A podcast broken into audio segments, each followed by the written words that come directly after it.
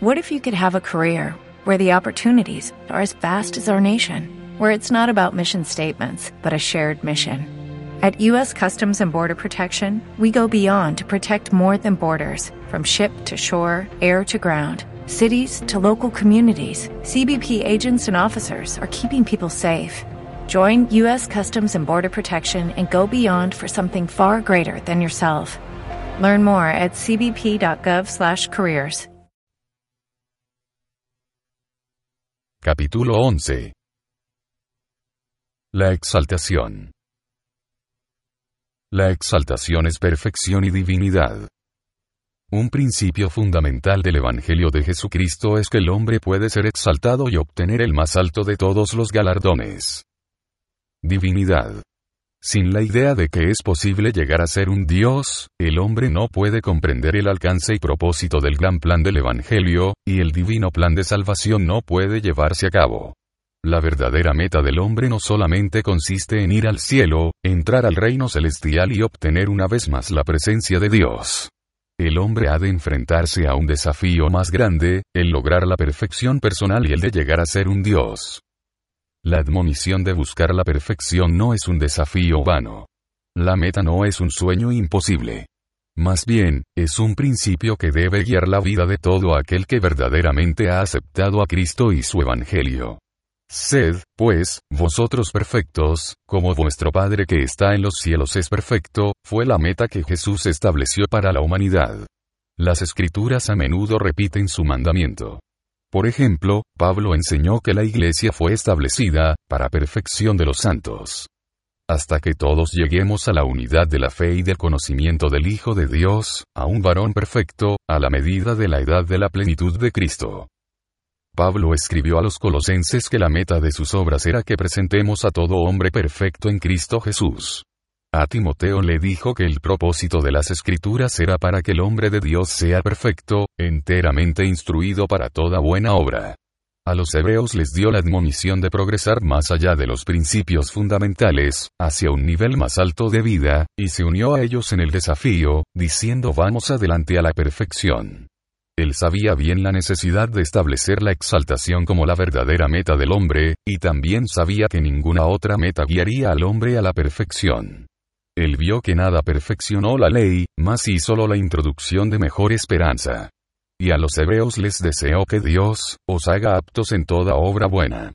Este mandamiento de buscar y alcanzar la perfección es la más difícil de todas las responsabilidades del hombre, y solo algunos hombres y mujeres tendrán la determinación de perseverar hasta el fin en su afán por cumplirlo.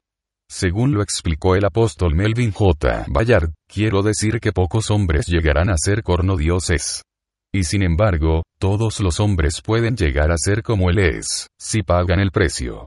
Aquellos que prematuramente se dan por vencidos y abandonan su esperanza de lograr la exaltación, harían muy bien en memorizar y aceptar totalmente la resolución de Nefi. Y sucedió que yo, Nefi, dije a mi padre. Iré y haré lo que el Señor ha mandado, porque sé que Él nunca da mandamientos a los hijos de los hombres sin prepararles la vía para que puedan cumplir lo que les ha mandado. Las ricas bendiciones de la exaltación.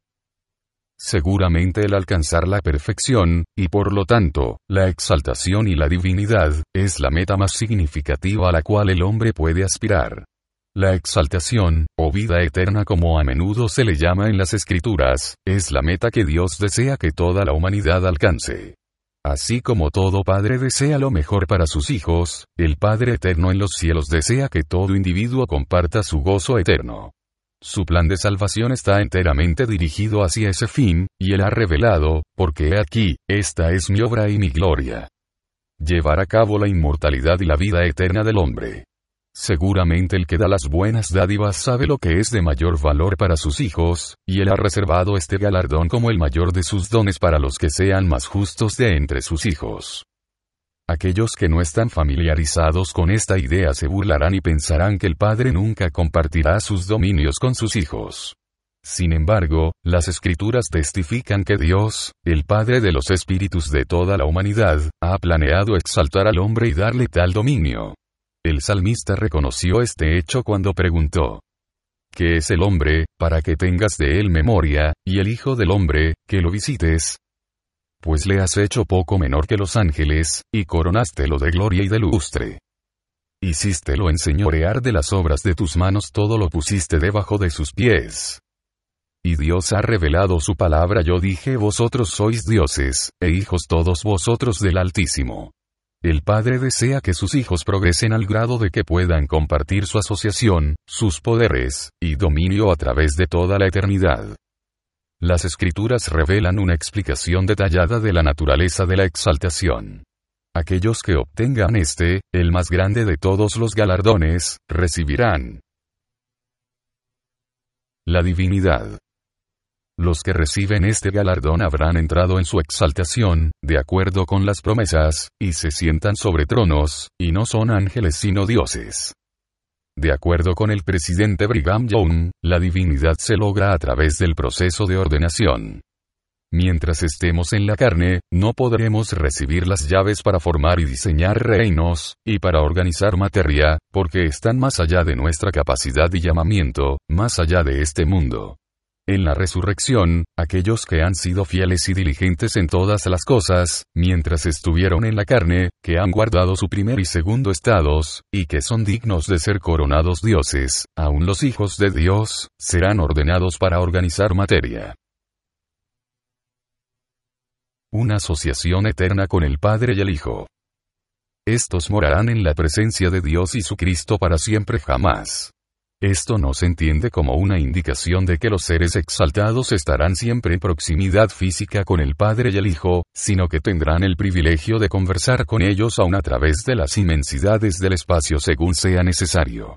Orson Pratt explicó. ¿Qué hemos de entender por estar en la presencia de Dios? Para estar en su presencia, será necesario que estemos en la vecindad cercana a Él, a unos cuantos metros de Él. Yo creo que no. Ahora obramos bajo las imperfecciones de la caída, y debido a ello un velo nos separa de su presencia. Pero cuando sean removidos los efectos de la caída y podamos una vez más mirar hacia la cara de nuestro Padre y Creador, estaremos en su presencia. La construcción de las obras del Omnipotente son de tal perfección que le permiten al hombre entrar en su presencia en cualquier parte del universo donde se encuentre. El velo puede ser quitado y su presencia se hace visible para nosotros. Se puede conversar con él aún cuando esté a esas inmensas distancias. Sí, ¿cómo? A través de esas perfectas facultades que Dios le dará al hombre inmortal. Es tan fácil para los hijos, cuando son perfeccionados y hechos como Él, conversar con Él a través de estas inmensas distancias y penetrar con los ojos todas esas creaciones como lo es para su Dios y Padre. Ser miembro en la iglesia del primogénito. Una organización especial existe en la gloria celestial, y el ser miembro de ella es permitido solamente a aquellos que ganan su exaltación ahí. Mientras revelaba el galardón de aquellos que heredarán la exaltación en la gloria celestial, el Señor dijo que estos son los que constituyen la iglesia del primogénito.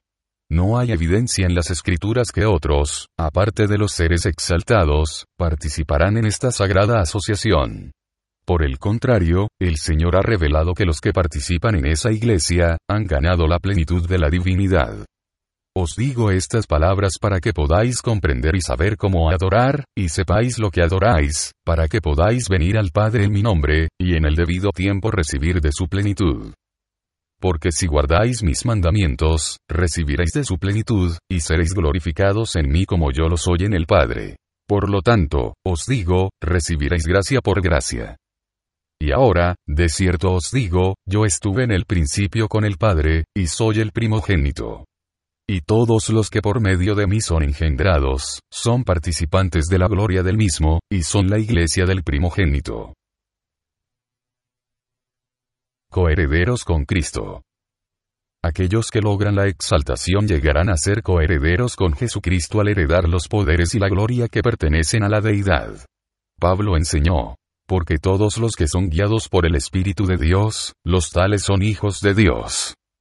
Porque no habéis recibido el espíritu de servidumbre para estar otra vez en temor, mas habéis recibido el espíritu de adopción, por el cual clamamos, Abba, Padre.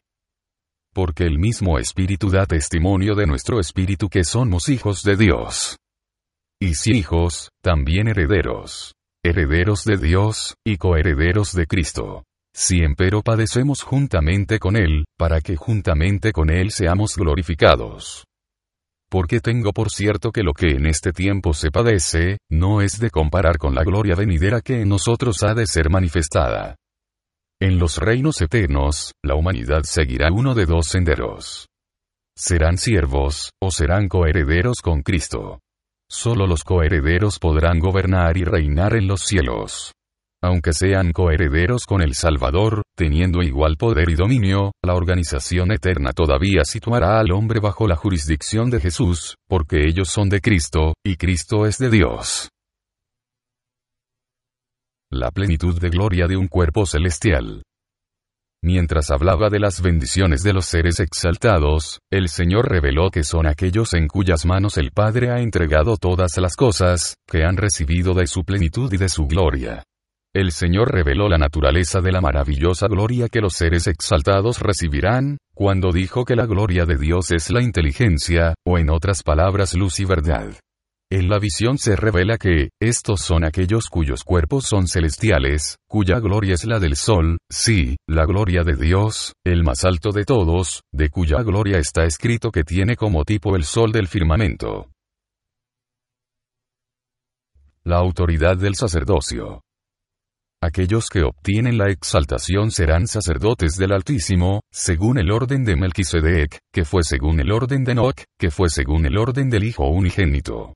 Los derechos del sacerdocio están inseparablemente unidos a los poderes del cielo, y el poder del sacerdocio es la base para que un hombre exaltado pueda funcionar como un Dios, porque este sacerdocio mayor administra el Evangelio, y posee la llave de los misterios del reino, sí, la llave del conocimiento de Dios. El compañerismo eterno de un cónyuge. El Señor ha revelado si un hombre se casa con una mujer por mi palabra, la cual es mi ley, y por el nuevo y sempiterno convenio, y les es sellado por el Santo Espíritu de la promesa, por conducto del que es ungido, a quien he otorgado este poder y las llaves de este sacerdocio, les será cumplido en todo cuanto mi siervo haya declarado sobre ellos, por tiempo y por toda la eternidad. Y estará en pleno vigor cuando ya no estén en el mundo y pasarán por los ángeles y los dioses que están allí, a su exaltación y gloria en todas las cosas, según lo que ha sido sellado sobre su cabeza. La unión del matrimonio, cuando es consumada en el santo templo de Dios por sus siervos autorizados, permanece válida en la resurrección celestial. Esto es algo básico para el programa eterno de Dios. Según el principio que declaró Pablo. Mas ni el varón es sin la mujer, ni la mujer sin el varón, en el Señor. Es un principio glorioso ya que provee la base del entendimiento de los santos de los últimos días concerniente al exaltado estado de la mujer.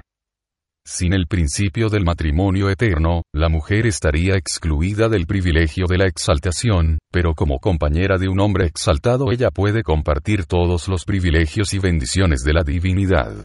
Según lo expresó el presidente John Taylor, ser reina y sacerdotisa en el trono de tu Padre Celestial y una gloria para tu esposo y progenie, engendrar las almas de hombres, poblar otros mundos como engendraste cuerpos en la vida mortal mientras la eternidad continúa, y si lo aceptas, mujer, esta es la vida eterna. Para la IP, Pratt escribió, He aprendido que la dignidad más grande de la mujer es el levantarse como reina y sacerdotisa para su marido y reinar por siempre jamás como reina y madre de su numerosa progenie. Poderes eternos de procreación. Los seres exaltados gozarán del poder de procreación y continuarán el proceso de engendrar hijos, el cual comenzó durante el estado mortal. El Señor ha revelado que los seres exaltados pasarán por los ángeles y los dioses que están allí, a su exaltación y gloria en todas las cosas, según lo que ha sido sellado sobre su cabeza, y esta gloria será una plenitud y continuación de las simientes por siempre jamás. Entonces serán dioses, porque no tienen fin. Por consiguiente, existirán de eternidad en eternidad, porque continúan. El poder de engendrar hijos en el estado resucitado es fundamental al plan eterno de salvación, porque es por medio de esos hijos que los seres exaltados progresarán y serán exaltados. Dios ha revelado que la esposa o esposas de un hombre son dadas a él para multiplicarse y henchir la tierra, de acuerdo con mi mandamiento, y para cumplir la promesa dada por mi Padre antes de la fundación del mundo, y para su exaltación en los mundos eternos, a fin de que puedan engendrar las almas de los hombres. Pues en esto se perpetúa la obra de mi Padre, a fin de que Él sea glorificado. En realidad, el ser Dios significa gozar de paternidad eterna, porque la relación de Dios a hombre es realmente una relación de padre a hijo. Un Dios gobierna a sus propios hijos, y su reino aumenta según crece su familia eterna. Como Orson Pratt lo expresó, ¿quiénes serán los súbditos en el reino que será gobernado por los que son exaltados en el reino celestial de nuestro Dios? ¿Reinarán ellos sobre los hijos de su vecino? No. ¿Sobre quién gobernarán? sobre sus propios hijos. Su propia posteridad serán los ciudadanos de sus reinos. En otras palabras, el orden patriarcal prevalecerá ahí hasta la eternidad sin fin. Y los hijos de cada patriarca de familia serán suyos durante todas las eternidades. Así como el hombre nació primero como hijo espiritual del Padre Eterno y su compañera, los hijos que les nacen a los seres resucitados son seres espirituales y deben ser enviados, cuando les toque su turno, a otro mundo para que pasen por las pruebas de la vida mortal y obtengan un cuerpo físico.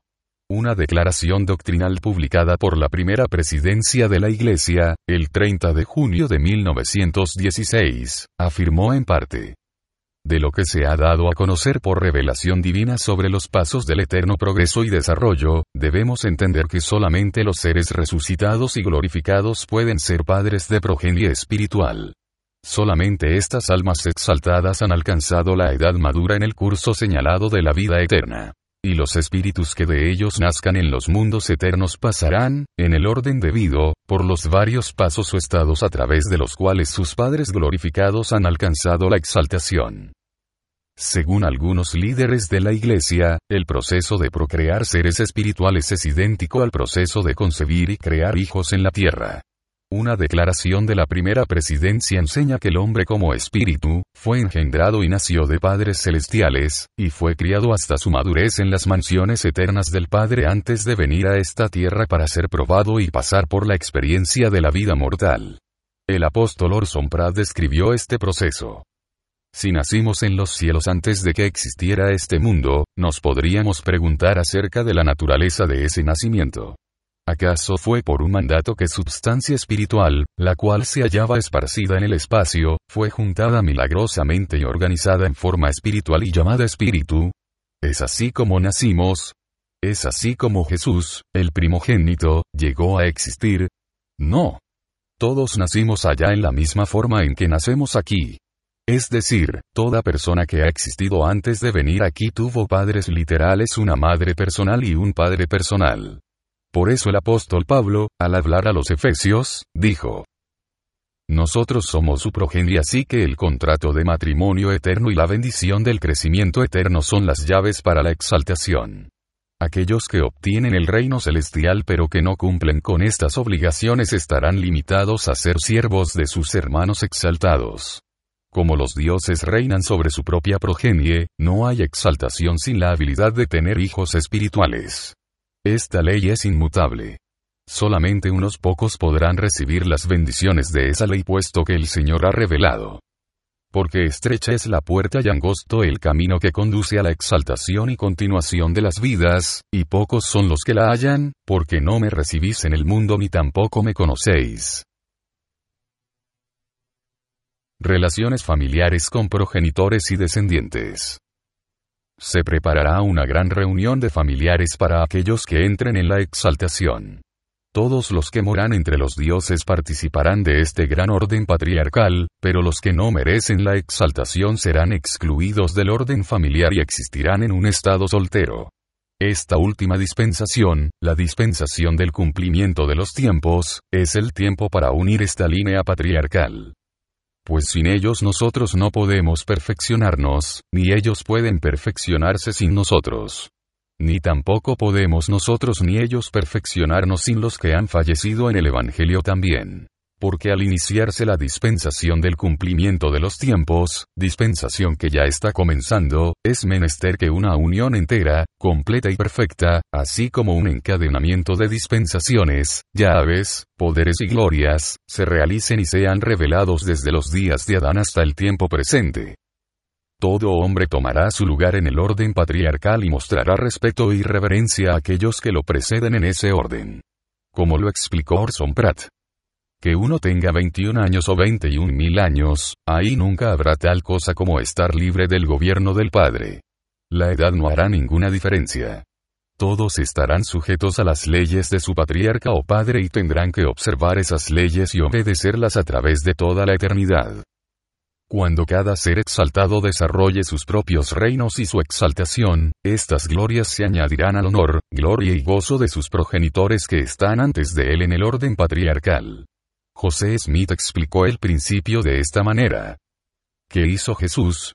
Pues, hago las cosas que vi a mi Padre hacer cuando los mundos se crearon. Mi Padre logró su reino con temor y temblor, y yo debo hacer lo mismo. Y cuando obtenga yo mi reino, se lo presentaré a mi Padre, para que él pueda obtener reino sobre reino, para su exaltación y gloria.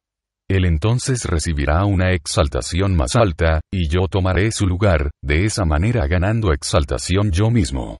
Así que Jesús sigue las huellas de su Padre, y hereda lo que Dios mismo hizo antes.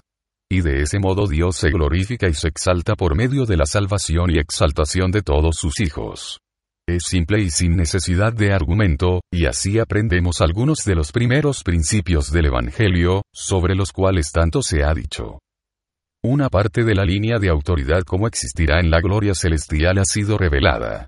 Dios el Padre estará a la cabeza y enseguida de él, próximo en autoridad, estará su unigénito, Jesucristo, el cual dijo, voy al Padre, porque el Padre mayor es que yo. Cristo va a perfeccionar su obra sobre la tierra para cuando entregue el reino y lo presente sin mancha al Padre, entonces será coronado con la corona de su gloria, para sentarse sobre el trono de su poder y reinar para siempre jamás sobre otros seres exaltados como Rey de Reyes y Señor de Señores. El siguiente en la línea de autoridad será Adán, a quien el Señor prometió te he puesto para estar a la cabeza. Multitud de naciones saldrán de ti, y tú les serás por príncipe para siempre. Al hablar sobre el papel de Adán en el grandioso concilio en Adán on Diamán, en los últimos días, el profeta José dijo Adán entregará su mayordomía a Cristo. Aquello que le fue entregado en cuanto a las llaves del universo, pero retendrá su posición a la cabeza de la familia humana. En el mismo discurso, el profeta extendió la línea de autoridad hasta Noé. El sacerdocio fue dado primeramente a Adán. A él se dio la primera presidencia, y tuvo las llaves de generación en generación.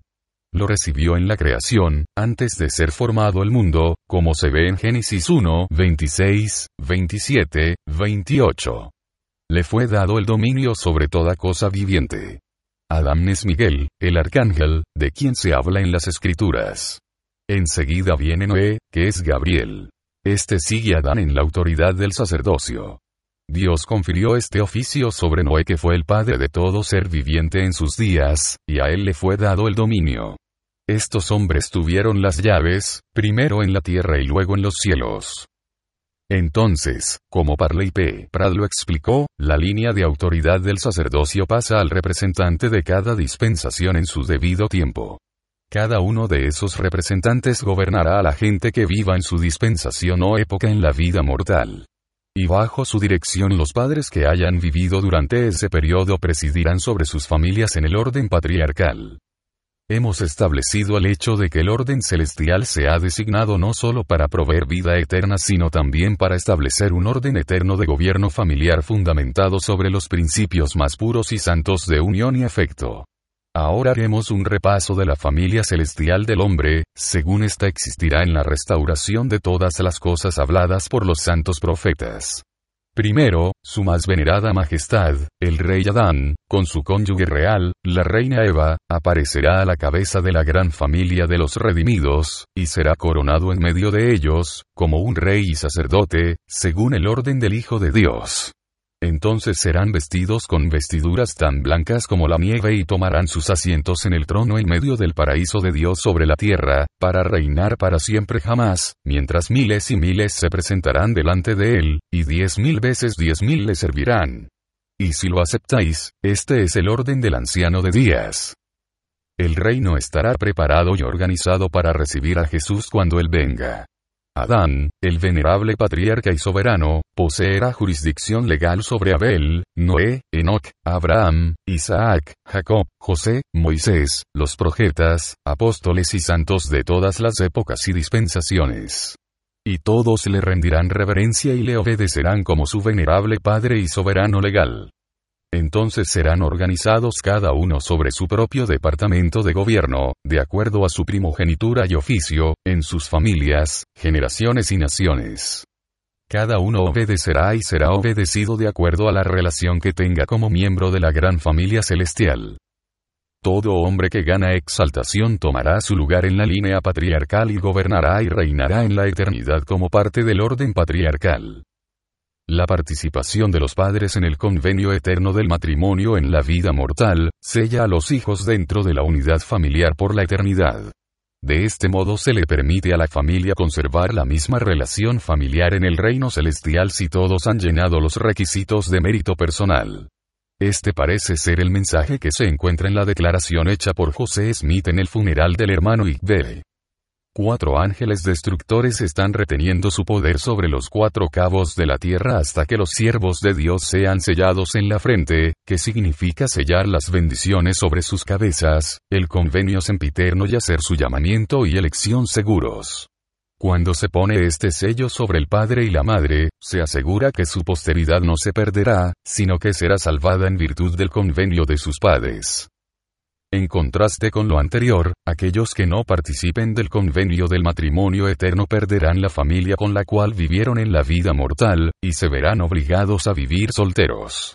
Según lo explicó Orson Pratt a las mujeres que se casan fuera de la iglesia. Si os casáis con un hombre que no recibe el Evangelio, estáis estableciendo cimiento de dolor en este mundo, además de perder la sociedad de un esposo en la eternidad. Abandonáis vuestro derecho a un aumento sin fin de vidas inmortales. Y aun los hijos con los cuales fuerais favorecidas en esta vida, no se os encomendarán en la eternidad, sino que seréis dejadas en ese mundo, sin un esposo, sin familia, sin un reino sin ningún medio para aumentar, quedando sujetas a los principados y poderes que sean contados dignos de familias, reinos, tronos y de aumento de dominio para siempre. Seréis siervas y ángeles de ellos. Esto es, bajo la condición que vuestra conducta sea tal que asegure tal grado de gloria. Tronos, reinos, principalidades, poderes y dominios. El plan de Dios, desde el principio, ha sido que sus hijos reinarán con él. Este principio le fue enseñado a Abraham cuando vio que Dios estaba en medio de los espíritus premortales y dijo de los nobles y grandes, a estos haré mis gobernantes. Aquellos que ya han ganado la exaltación han sido recompensados con sus dominios y ahora se sientan sobre tronos exaltados. Por ejemplo, hablando de Abraham, Isaac y Jacob, el Señor reveló que han entrado en su exaltación, de acuerdo con las promesas, y se sientan sobre tronos, y no son ángeles sino dioses. El Salvador les ha prometido a los fieles que al que venciere, yo le daré que se siente conmigo en mi trono. Así como yo he vencido, y me he sentado con mi Padre en su trono. Una revelación moderna promete que todos los tronos y dominios, principados y potestades, serán revelados y manifestados a todos los que valientemente hayan padecido por el Evangelio de Jesucristo, cuando todo hombre ha de entrar en su eterna presencia y en su reposo inmortal parecería que los seres exaltados tendrán jurisdicción sobre reinos menores de gloria, sin embargo, su responsabilidad mayor últimamente será gobernar los mundos que hayan creado y sobre los cuales habrán colocado a su progenie.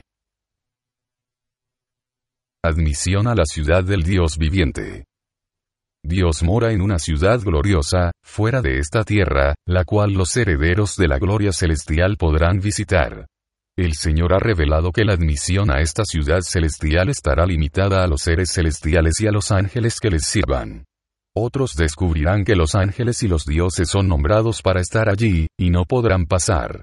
de modo que, no pueden heredar mi gloria, porque mi casa es una casa de orden, dice Dios el Señor. Parece que habrá una selección minuciosa de aquellos a quienes se les permita entrar, porque el profeta Jacob advirtió. Allegaos al Señor, el Santo. Recordad que sus sendas son justas. He aquí, la vía para el hombre es angosta, mas se halla en línea recta ante él.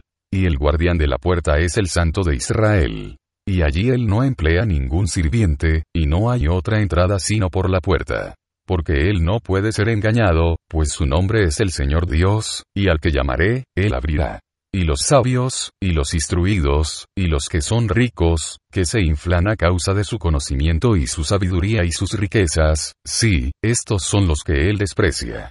Y a menos que renuncien a estas cosas, y se consideren insensatos ante Dios y desciendan a las profundidades de la humildad, él no les abrirá. Aunque el maestro no emplea a ninguno de sus siervos ahí, parece ser que los encargados de las dispensaciones serán llamados para verificar el grado de mérito de aquellos que hayan estado bajo su jurisdicción. Everse Kimball habló de una visión dada a José Smith en la cual se le mostró a Adán admitiendo a gente una por una la ciudad. Él vio a los doce predicando y parecía que estaban en una tierra lejana vio cómo, después de haber terminado su obra, llegaban a la entrada de la ciudad celestial. Ahí el padre Adán les abrió la puerta, y al entrar los abrazó y los besó, uno por uno. Entonces Adán los guió al trono de Dios, y ahí el Salvador los abrazó, los besó, y los coronó a cada uno en la presencia de Dios. El profeta vio que todos tenían hermosas cabelleras y que se parecían mucho. La impresión que dejó esta visión en el hermano José, fue tan intensa que jamás podía contener sus lágrimas cuando la relataba. Brigham Young enseñó que José Smith, como el encargado de esta dispensación, tendría que aprobar el mérito de todo santo de los últimos días que es candidato a la exaltación. Según yo les he dicho con frecuencia, ningún hombre en esta dispensación entrará en las cortes de los cielos sin la aprobación del profeta José Smith. ¿Quién lo ha decidido así? ¿He sido yo? ¿Ha sido esta gente? ¿Ha sido el mundo? No. El Señor Jehová lo ha decretado así. Y si algún día llego a las cortes celestiales, será por medio del consentimiento del profeta José. Si llegaréis a pasar por el portal de la ciudad santa, será con su aprobación que sois dignos de pasar. Podéis pasar sin su inspección, no, ni tampoco puede ninguna otra persona de esta dispensación, la cual es la dispensación del cumplimiento de los tiempos.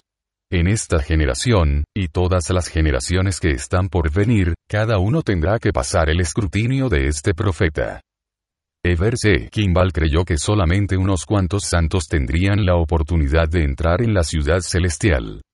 Entrará a la ciudad celestial uno de cada veinte de los que os encontráis aquí reunidos hoy, como lo mencioné a algunos de vosotros hoy a mediodía, cuando paséis por la puerta estrecha sobre la cual hemos leído, no pasaréis por ahí amontonados por cientos como lo hacéis ahora. A varios individuos en la iglesia se les ha sido mostrada la ciudad celestial de Dios y sus descripciones son útiles para aquellos que desean visualizar la grandiosidad y belleza de ese lugar. Por ejemplo, José Smith relató lo siguiente. Los cielos nos fueron abiertos, y vi el reino celestial de Dios y su gloria, mas si fue en el cuerpo o fuera del cuerpo, no puedo decir. Vi la incomparable belleza de la puerta por la cual entrarán los herederos de ese reino, y era semejante a llamas circundantes de fuego. También vi el refulgente trono de Dios, sobre el cual se hallaban sentados el Padre y el Hijo.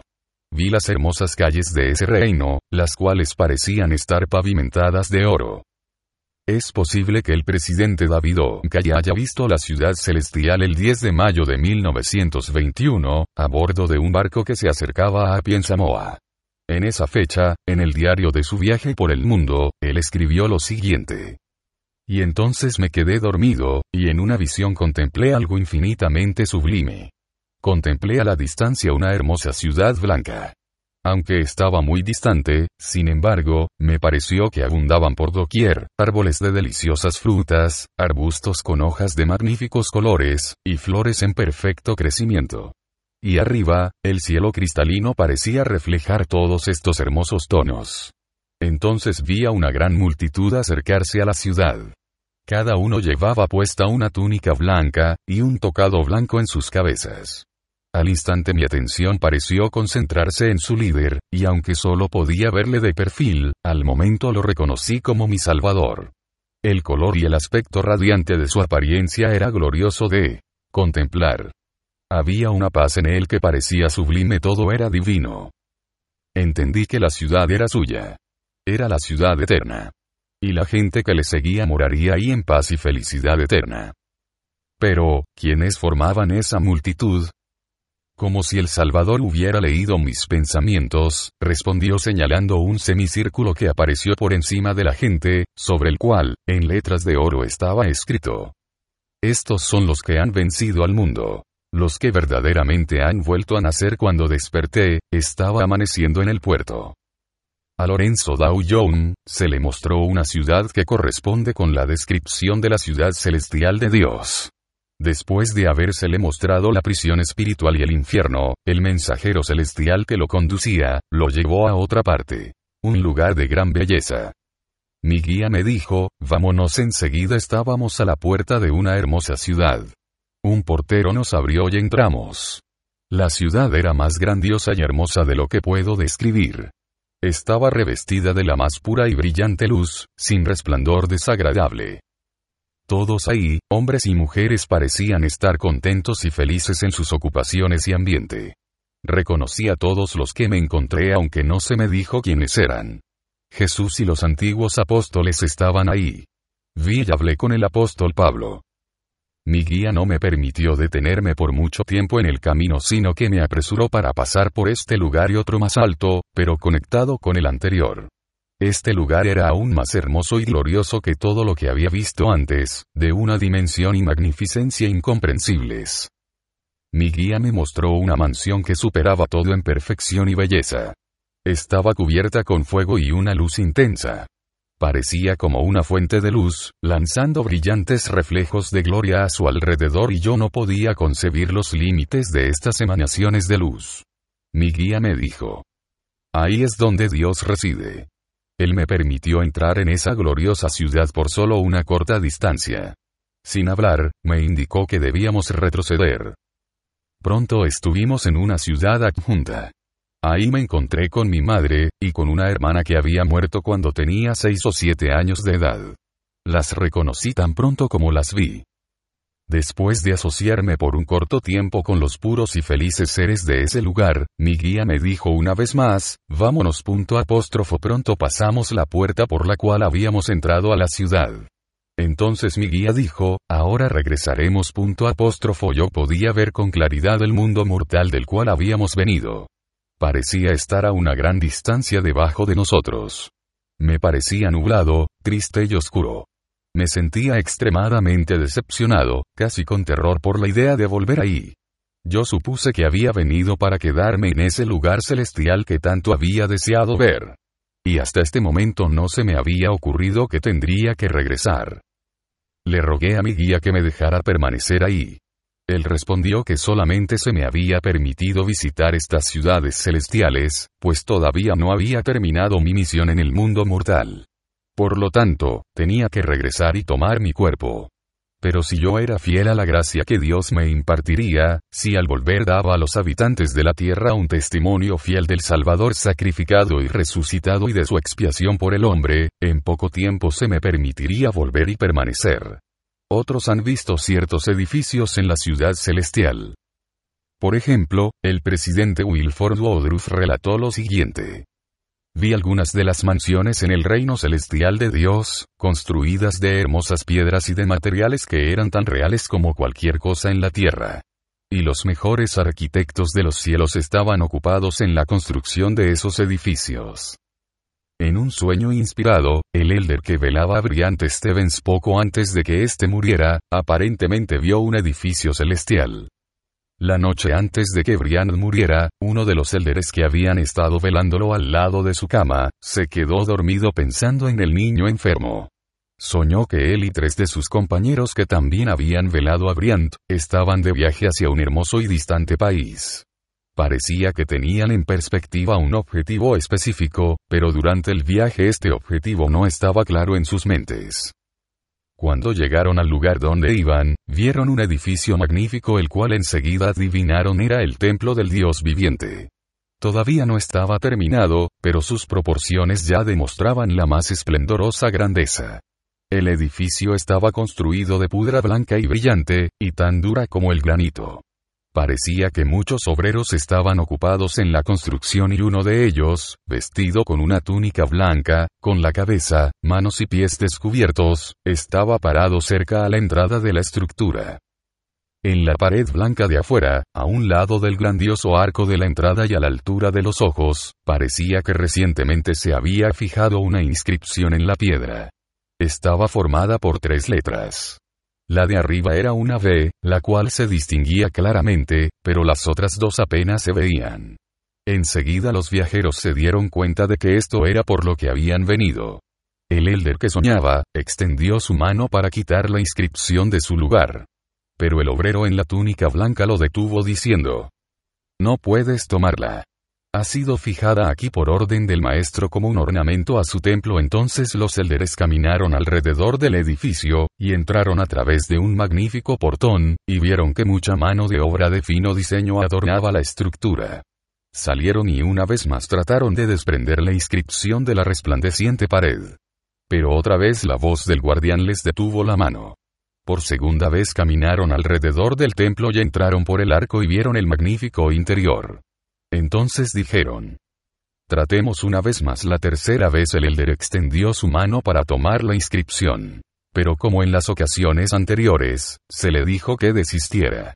Cada vez el guardián le había hablado con perfecta amabilidad aunque en tono firme. En este esfuerzo final, una voz que sonaba como una trompeta, descendió desde arriba del edificio, diciendo, Hermano llamándolo por su nombre, tienes que regresar. Tu deseo no se te puede conceder entonces se retiraron. El elder se despertó de inmediato y sintió con certeza que las oraciones que se habían ofrecido a favor de Briant Stevens, aunque habían llegado al trono del Padre Eterno, no tenían el poder de cambiar lo que ya había sido decretado en el cielo concerniente al muchacho, y que Brian tendría que dejar la tierra muy pronto. Herencia en la tierra celestializada. El Señor ha revelado que esta tierra llegará a ser el lugar de descanso final para aquellos que merecen la exaltación, después de cumplir aquí con su probación mortal. En la revelación conocida como la hoja de olivo, se establece la siguiente enseñanza. Se ha decretado que los pobres y los mansos de la tierra la heredarán. Por lo tanto, es menester que sea santificada de toda injusticia, a fin de estar preparada para la gloria celestial porque después de haber cumplido la medida de su creación, será coronada de gloria, sí, con la presencia de Dios el Padre. Para que los cuerpos que son del reino celestial puedan poseerla para siempre jamás. Porque para este fin fue hecha y creada, y para este fin ellos son santificados. Juan el revelador vio que la tierra celestializada llegaría a ser como un mar de vidrio semejante al cristal, o un mar de vidrio mezclado con fuego. Cuando el profeta José Smith preguntó al Señor concerniente al mar de vidrio visto por Juan, se le reveló que es la tierra en su estado santificado, inmortal y eterno. La tierra celestializada servirá como un gran Urim y Tumim, para los seres exaltados que morarán en ella, de acuerdo a las enseñanzas establecidas por José Smith. Esta tierra, en su estado santificado e inmortal, llegará a ser semejante al cristal, y será un Urim y Tumim para los habitantes que moren en ella, mediante el cual todas las cosas pertenecientes a un reino inferior, o todos los reinos de un orden menor, serán manifestados a los que la habiten. Y esta tierra será de Cristo. Al visualizar la gloria celestial de esta tierra, Juan reportó, y vi un cielo nuevo y una tierra nueva porque el primer cielo y la primera tierra se fueron, y el mar ya no es. En su visión él vio dos ciudades, la nueva Jerusalén y la santa Jerusalén, que descendían del cielo de Dios, teniendo la claridad de Dios. Este aspecto de la visión de Juan, lo explicó detenidamente el apóstol Orson Pratt. La justicia permanecerá sobre su faz por mil años, y el Salvador la bendecirá con su presencia personal después de lo cual el fin pronto viene, y la tierra misma morirá, y sus elementos serán disueltos por el poder del fuego. Pero todos los hombres serán vivificados de la primera muerte por medio de la resurrección. Del mismo modo, la tierra también será renovada. Sus elementos serán juntados otra vez, serán recombinados y reorganizados como lo fueron originalmente cuando la tierra fue creada del caos. Mientras la Tierra pasa por este último gran cambio, dos de sus ciudades principales, la vieja Jerusalén del Oriente y la nueva Jerusalén del continente occidental, serán preservadas de la conflagración general, porque serán recogidas en el cielo. Esas dos ciudades, con todas sus multitudes glorificadas, descenderán sobre la tierra ya redimida y serán las grandes capitales de la nueva creación afuera al exterior de esas ciudades santas, y sobre otras creaciones de un orden inferior, lejos y separadas de la tierra glorificada estarán los perros, los hechiceros, los disolutos, los homicidas, y los idólatras, y cualquiera que ama y hace mentira estos son los que son desterrados de la presencia de Dios y de la gloria de la tierra celestializada. Juan el Revelador describió la Santa Jerusalén, a la que vio descender sobre la tierra redimida como una enorme ciudad de gran belleza. Y su luz era semejante a una piedra preciosísima, como piedra de jaspe, resplandeciente como cristal. Y tenía un muro grande y alto con doce puertas. Y en las puertas, doce ángeles, y nombres escritos, que son los de las doce tribus de los hijos de Israel. Al oriente tres puertas. Al norte tres puertas al mediodía tres puertas. Al poniente tres puertas. Y el muro de la ciudad tenía doce fundamentos, y en ellos los doce nombres de los doce apóstoles del Cordero.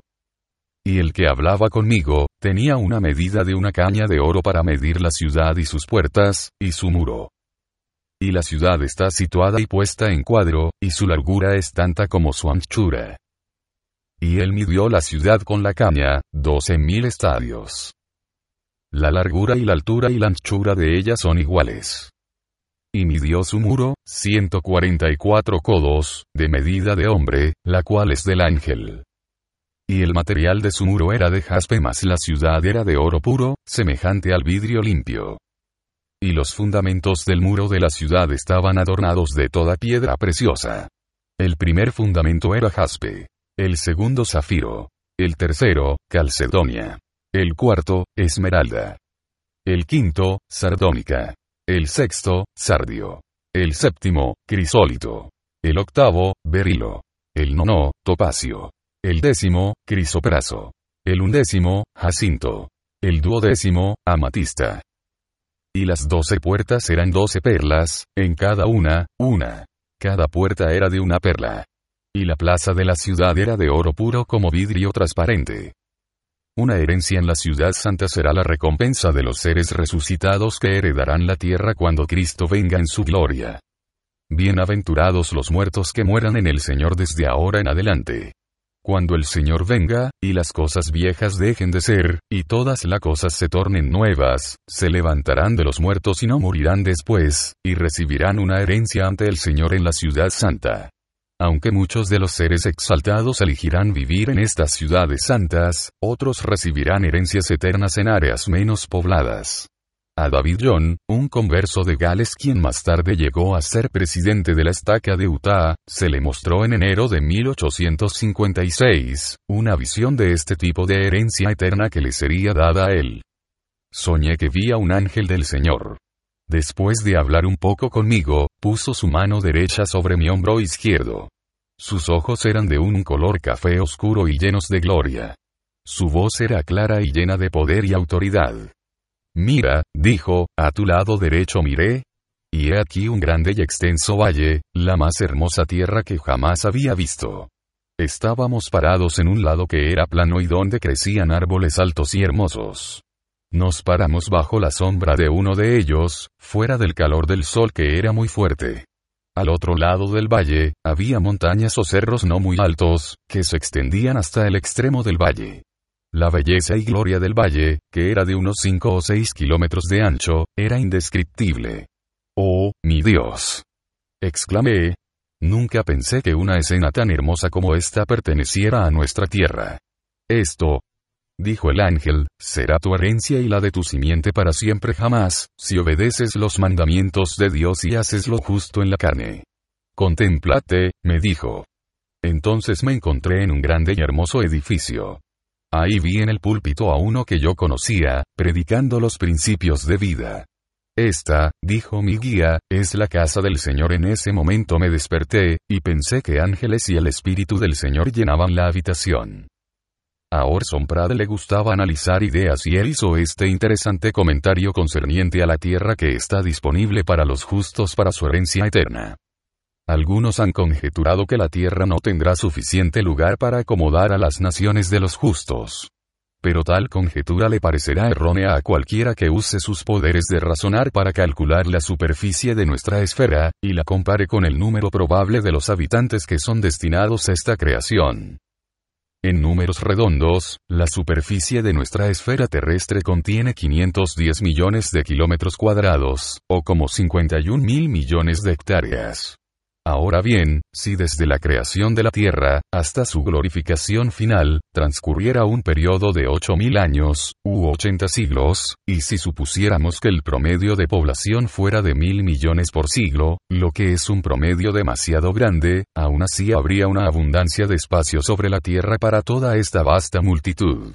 Habría más de la mitad de una hectárea para cada alma. Pero cuando reflexionamos sobre los pocos que serán salvos, es decir, los pocos que han aceptado el plan de redención, aun cuando se les ha sido proclamado con autoridad, y cuántas generaciones han pasado sin recibir el mensaje del Todopoderoso, nos vemos forzados a creer que ni una persona en cien recibirá una herencia sobre la nueva tierra.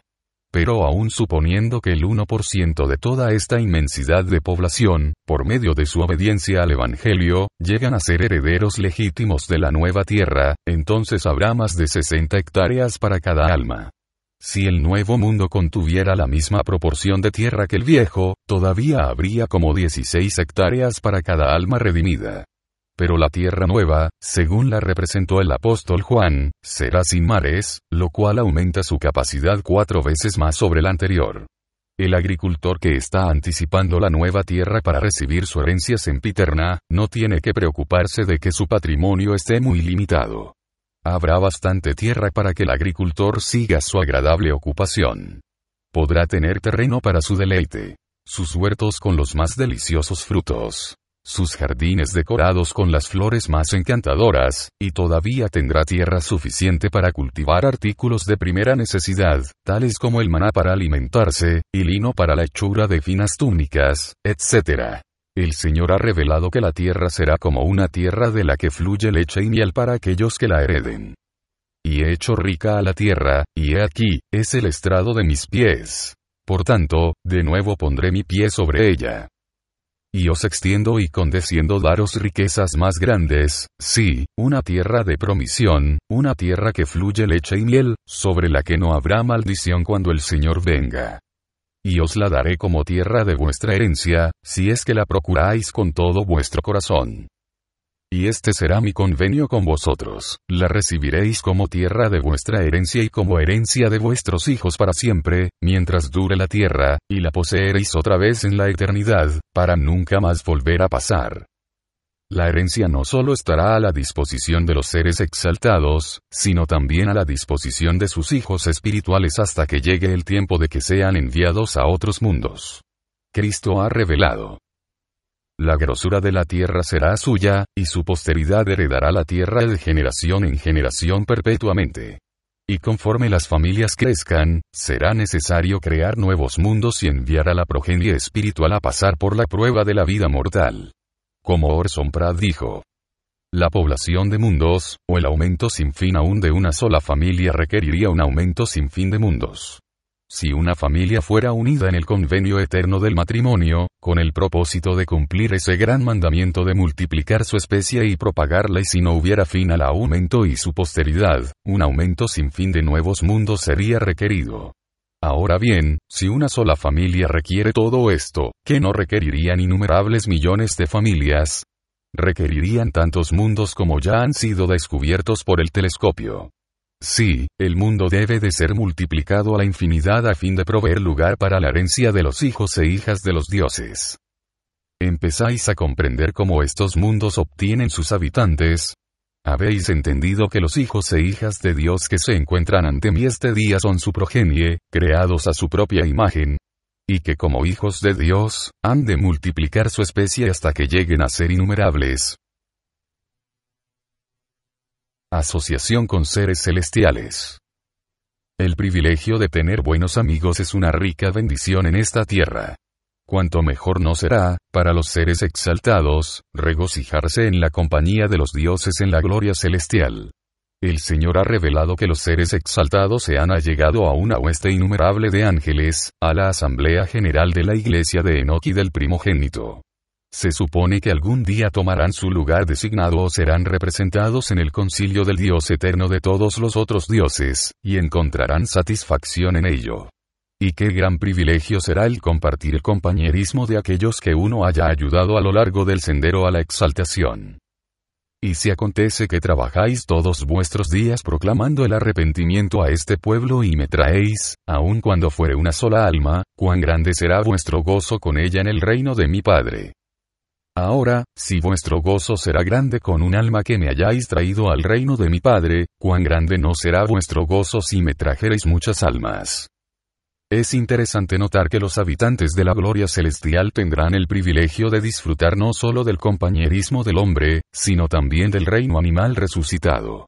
Uno de los primeros compañeros de José Smith, Benjamin F. Johnson, escribió que el profeta enseñó que todo el reino animal sería resucitado, y nos hizo entender que permanecería bajo el dominio de aquellos que, usando poderes creativos, buscan dominio por medio de vidas eternas. Comentando sobre los animales que Juan el Revelador vio en los cielos, el profeta José Smith dijo, supongo que Juan vio ahí seres con miles de formas, seres que han sido salvados en diez mil veces diez mil mundos como este, bestias extrañas de las cuales no tenemos concepción alguna. Todas ellas podrían verse en el cielo. El gran secreto fue mostrarle a Juan lo que había en los cielos. Juan aprendió que Dios se glorificó a sí mismo el salvar todo lo que sus manos han creado, ya sean bestias, aves, peces u hombres, y Él se gratificará con ellos. Un conocimiento perfecto. El Señor ha prometido que cuando el hombre entre en su presencia eterna y en su descanso inmortal, todo el conocimiento que le haga falta le será dado y nada le será retenido. Este conocimiento perfecto es necesario para que el hombre exaltado obre como Dios y Creador.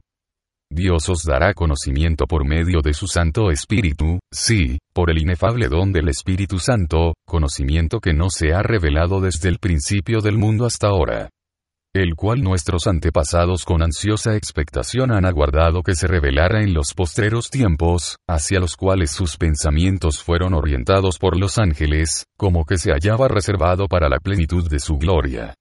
Una ocasión futura en la que nada se retendrá, sea que haya un dios o muchos dioses, serán manifestados todos los tronos y dominios, principados y potestades, serán revelados y señalados a todos los que valientemente hayan padecido por el Evangelio de Jesucristo. Y también, si se han fijado límites a los cielos, los mares o la tierra seca, o el sol, la luna o las estrellas, todos los tiempos de sus revoluciones, todos los días, meses y años señalados y todos los días de sus días, meses y años, y todas sus glorias, leyes y tiempos fijos, serán revelados en los días de la dispensación del cumplimiento de los tiempos, conforme con lo decretado en medio del concilio del Dios eterno de todos los otros dioses, antes que este mundo fuese, que habría de reservarse para su cumplimiento y fin, cuando todo hombre ha de entrar en su eterna presencia y en su reposo inmortal. Cuando los seres exaltados participan en la promesa de Jesús de que el que recibe a mi Padre, recibe el reino de mi Padre.